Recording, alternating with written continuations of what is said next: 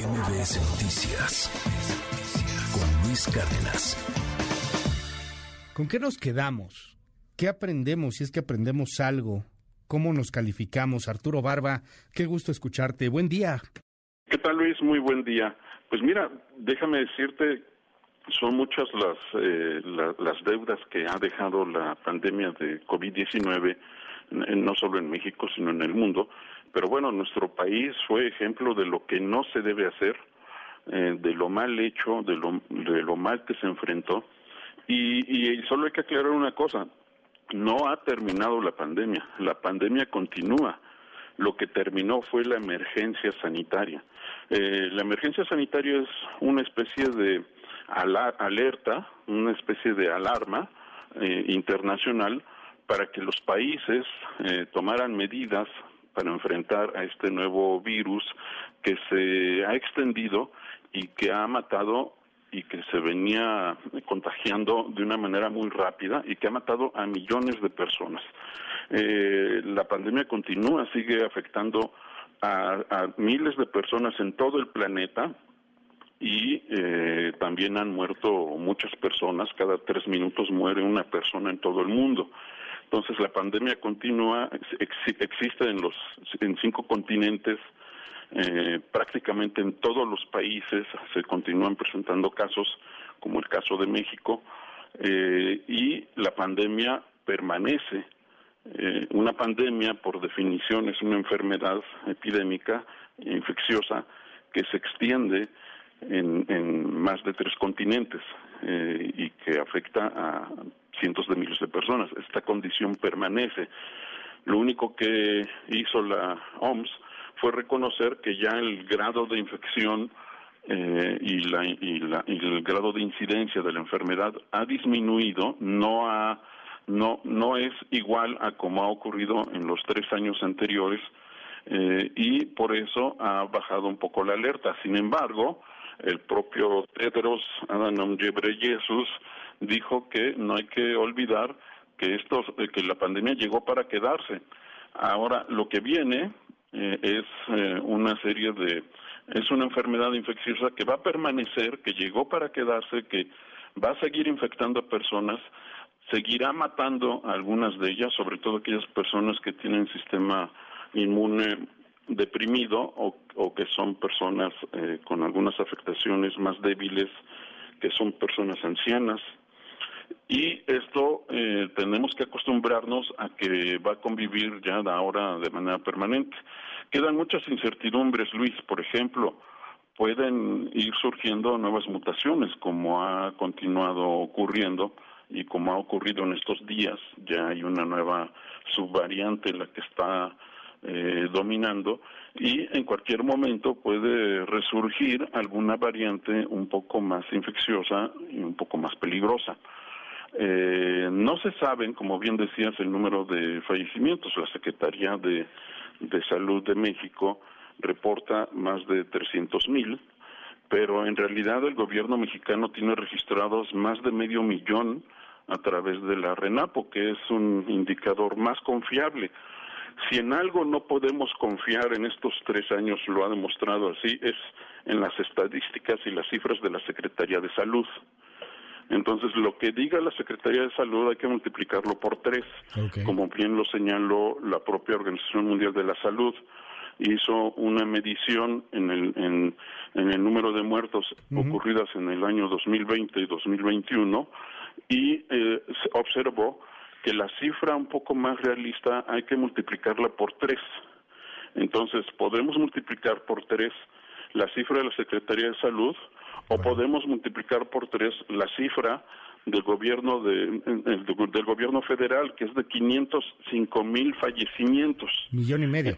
Entonces estamos hablando de entre 900 mil y millón y medio de muertes aquí en nuestro país entonces para empezar creo que una de las cosas que debemos hacer es tener un sistema de salud confiable que gracias a las nuevas tecnologías de las de la informática y de las telecomunicaciones, lo podríamos obtener. Las tecnologías ya existen para tener un conteo confiable, pero lo que no funciona son los seres humanos quienes dirigen las instituciones como la Secretaría de Salud, que desde ahí, desde el secretario de Salud y el subsecretario de Salud, Hugo López Gatel, fue donde se esparcieron más mentiras, más fake news y más desinformación a lo largo de toda esta pandemia. Y eh, los estudios, las investigaciones lo demostrarán. Quienes se dedicaron a dispersar fake news acerca de la pandemia fueron los más altos funcionarios del gobierno federal. Y este es el riesgo ante este nuevo anuncio de la OMS, que estos mismos funcionarios van a seguir minimizando los efectos de la pandemia, que todavía continúa y que todavía seguirá infectando y afectando a todos los mexicanos. Oye, dime algo, Arturo. Eh, en la comunidad científica tú lo has visto, lo, lo has documentado. Eh, Hugo López Gatel ha sido muy señalado. O sea, este, la verdad, el, el manejo de la pandemia en México es, es para llorar. Pero López Gatel eh, pues poco va a tener que hacer en la siguiente administración, así gane Morena, ¿eh? O sea, no fue precisamente muy cercano a Claudia Sheinbaum, no fue muy cercano tampoco a, Marcelo Ebrard, evidentemente, como que siempre estuvo ahí metiendo el pie. En algún momento el tipo se sintió prácticamente eh, presidenciable, este, se, fue a Oaxaca, ¿no? Cuando eh, todo el mundo tenía que estar encerrado. O sea, un, un tipo que, que no sé qué futuro vaya a tener terminando esta administración. El presidente lo quiere mucho porque al presidente pues es hacerle caso a los fifís, pero bueno, pues el presidente está así de politizado y, difícilmente lo vamos a poder cambiar. Él confiaba más en el detente que en las medicinas, pero termina López Obrador y se le acabó la protección a Gatel, ¿no? Y, y, ese por el lado político, Luis, tienes toda la razón. Por la parte política, por supuesto que ahorita tiene la protección del presidente porque él encarna la política del presidente, no porque lo estime de manera personal, sino porque le funciona y le sirve a sus fines políticos.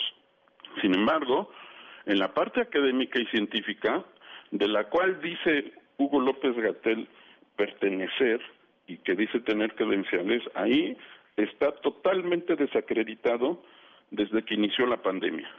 El, en conferencia tras conferencia, en artículos científicos, en artículos eh, periodísticos, se demostró constantemente cada una de las mentiras de Hugo López Gatell, cómo manipuló la información para quedar bien frente a su jefe, ante, las instrucciones presidenciales, y, y decía verdaderos disparates y realmente se faltó totalmente la verdad y no se implementaron las medidas adecuadas cuyos efectos, Luis, se reflejaron en el hecho de que México fue uno de los países con la mayor tasa de letalidad del coronavirus. Llegó incluso a, a los a los 30, eh, una letalidad de 30%. Eso no se vio en ningún otro país del planeta más que en México. Vamos por un lado. Por otro lado, este alto número de, de fallecimientos el segundo de América Latina después de, Brasil, pero el quinto en todo el planeta. Y esta cifra para un país de 130 millones no se puede eh, permitir. Y también otros datos, Luis. Eh, es, el, es el país con el mayor número de huérfanos producto de la pandemia, por niñas y niños que se quedaron sin padre, sin madre o sin ambos. Ah, es el país con el mayor número de huérfanos por la pandemia. Y hay una infinidad de etcétera, Luis. Por ejemplo, aquí nunca se vacunó a los niños pequeños, como sí ocurrió en otras partes del mundo, y ahorita que se debió haber dado la, una dosis de refuerzo con vacunas bivalentes, no se ha implementado esta medida y lo más seguro es que no ocurra. Oye, rapidísimo Arturo, este, ¿Cuándo podría venir ya la vacuna privada? Este, mucha gente nos pregunta eso, como que no hay tanta confianza en la patria, como que no ha habido mucha confianza en las que han dado de pronto. Entonces, bueno, eh, si alguien quiere comprar una vacuna, si alguien quiere pagar para que le pongan una vacuna eh, pues buena o, bueno, pues, no quiero entrar en ese debate, pero ¿cómo va el tema de que pueda haber vacunas privadas o no? Pues yo creo que vamos a tener que esperar a que termine este gobierno, porque es justamente Hugo López ah, Gatel el que no ha permitido que la, gente pueda comprarse su propia vacuna y, no ha permitido la entrada de la comercialización de las vacunas, como sí ocurre en, otras partes del mundo. Esto debería haberse hecho desde ya, desde principios de año, Esperemos que se permita ya terminando este gobierno, porque la patria va a terminar sus ensayos de la fase clínica, fase 2-3, va a terminar en septiembre. Eh, y terminando en septiembre no significa que termine con buenos resultados ni que sea aprobado inmediatamente, o sea que no va a estar lista hasta fines de este año si bien nos va. Y esa patria además eh, dudamos de su eficacia porque se probó con la variante Delta y ahorita ya son otras subvariantes. Entonces, sí, la salida es comprarla, salir del país, pues ponérsela cuando tenga la oportunidad cada persona de salir, buscarla allá en el país a donde va, en el país de destino, y ponérsela, porque aquí en México va a estar difícil. Ojalá debería ser una medida de salud pública, donde debería de primar este objetivo, la salud pública, de permitir la entrada ya, la comercialización de vacunas, sobre todo las vacunas bivalentes que ya sacaron Pfizer y Moderna, por ejemplo. Gracias, Arturo Barba. Te seguimos en tus redes, ahí en arroba abanaf y en sapiensideas.com. Gracias, querido Arturo. Igualmente, Luis, nos vemos. Hasta luego. MBS Noticias con Luis Cárdenas.